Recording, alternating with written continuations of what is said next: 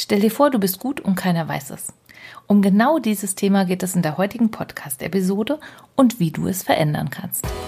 Hallo und herzlich willkommen in der Teamküche. Mein Name ist Eva Schäuber. Schön, dass Sie da sind. Hören Sie einfach rein und erfahren Sie, was mich und meine Kunden im Alltag bewegt. Viel Spaß beim Zuhören. Stell dir vor, du bist gut und keiner weiß es. Leider ein Thema, das wir Frauen nur allzu oft mit uns herumschleppen. Nicht selten arbeite ich mit Frauen in meinen Coachings genau an diesem Thema.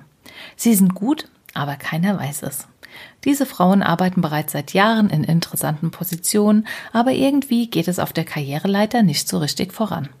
Sie haben das Gefühl, unsicher zu sein und ihre Kollegen, die einfach nur mal laut genug schreien, schaffen es bei der nächsten Beförderungsrunde wieder einen Schritt nach oben. Schnell wird deutlich, dass diese Situation schon mehrfach reflektiert, analysiert und offen diskutiert wurde, doch nichts verändert sich.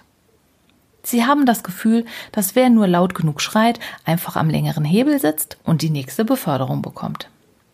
Jetzt wäre es ja für mich ein leichtes, den Tipp zu geben, einfach mal laut genug zu sein, laut genug zu sagen, was man kann. Doch ist das die passende Strategie? Ist es der Weg von leisen Menschen, wie diese erfolgreich werden wollen? Ist es richtig, einfach jemand zu kopieren, obwohl man sich nicht gut dabei fühlt? Wohl eher nicht. Selbst in den Medien werden Themen wie die gläserne Decke, das Imposter-Syndrom diskutiert. Es gibt Tipps, wie es gelingt, das eigene Mindset aufzupolieren oder irgendwie anders zu sein. Und dieses irgendwie anders zu sein wollen, beinhaltet aber zeitgleich auch, dass ich selbst so wie ich bin nicht okay bin. Aber man ist einfach nun mal so, wie man ist, und manchmal kann man einfach auch nicht aus seiner Haut. In einer lauten Welt, in der es immer Menschen geben wird, die einfach nur laut sind, und wiederum andere Menschen geben wird, die einfach etwas leiser sind, ist es schwierig zu sagen, was richtig ist. Egal ob laut oder leise, ist es aber wichtig, dass der Wert der eigenen Arbeit sichtbar wird. Da gibt es die einen, die Lob und Wertschätzung entgegennehmen, sich freuen und diese aber für sich behalten.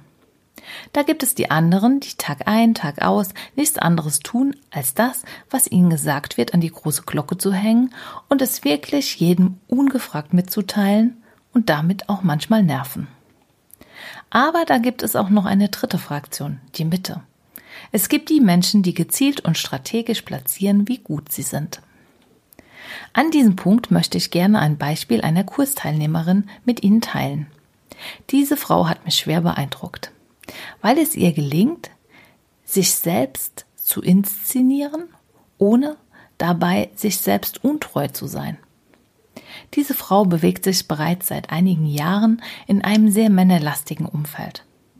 Sie hat gelernt, dass die nächste Beförderung immer derjenige bekommt, der nachweisen kann, was er im letzten Jahr für das Unternehmen geleistet hat. Zu Beginn ihrer Karriere ist sie recht hemdsärmelig in Mitarbeitergespräche gestolpert, sie hat sich kaum vorbereitet und hat die Gesprächsführung ihrem Chef überlassen. Alle seine Fragen brav beantwortet und wurde selbst nicht aktiv. Schon nach kurzer Zeit im Konzern hat sie festgestellt, dass andere Kollegen und Kolleginnen, welche durchaus schlechter waren als sie, schneller die Karriereleiter aufgestiegen sind. Sie hat begonnen, diese Menschen zu beobachten, und dabei ist ihr aufgefallen, dass diese etwas ganz Entscheidendes tun. Sie sprechen über ihre Erfolge.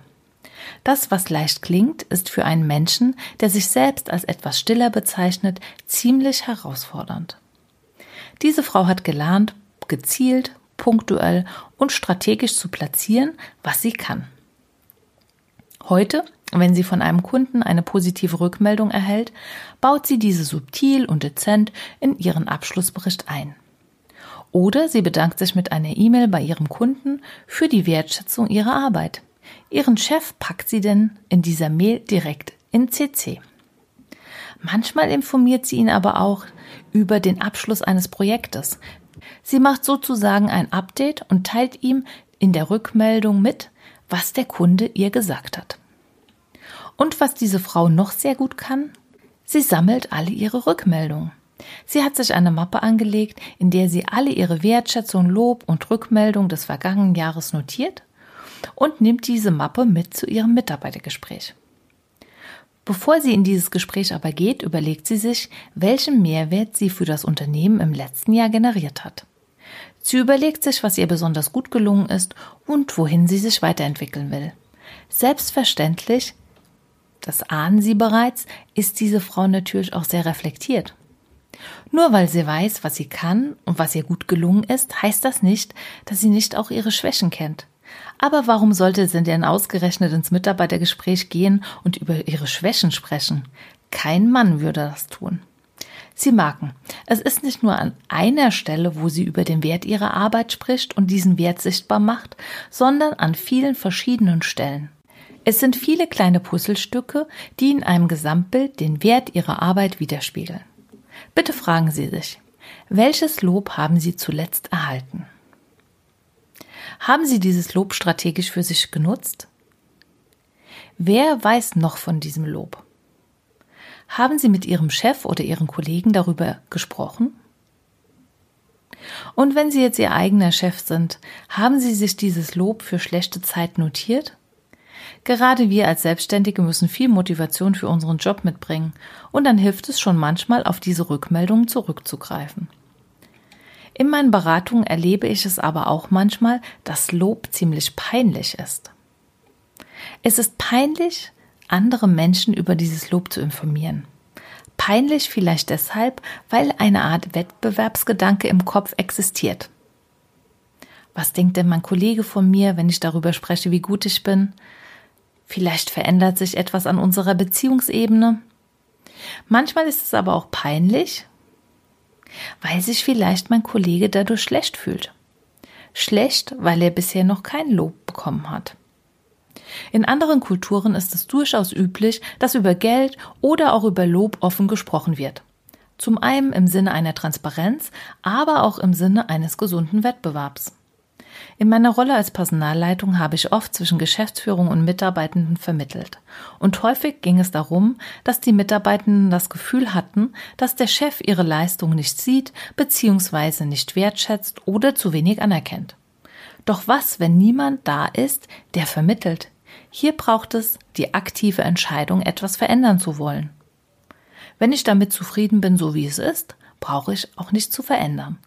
Aber wenn es mich ärgert, dass andere in ihrer Leistung sichtbar sind, aber ich nicht, dann muss ich etwas verändern. Bitte fragen Sie sich, was könnte das Schlimmste sein, was passiert, wenn Sie in Ihrer ganzen Genialität sichtbar werden? Was könnte der größte Gewinn sein, wenn Sie sich trauen, über Ihre Leistung und Erfolge zu sprechen? Und was soll ich sagen? Diese Veränderung braucht natürlich auch ein klein wenig Mut. Mut, sich in einer neuen Facette zu zeigen, Mut, Dinge mal anders zu machen, Mut, aus der Masse herauszutreten, Mut, von der Komfortzone in die Entwicklungszone zu gehen, Mut, vielleicht auch mal mit Kollegen anzuecken, weil man in den Fokus kommt. Ich möchte Sie einladen, heute zum Ende dieser Podcast-Episode sich mal einen kleinen Mutausbruch zu gönnen. Seien Sie einmal so, wie Sie gerne wären. Achten Sie bewusst auf Lob und nehmen Sie Lob an. Teilen Sie Lob und machen Sie Lob sichtbar. Viel Spaß dabei. Ich freue mich auf Ihren nächsten Besuch in der Teamküche. Ihre Eva Schäuber.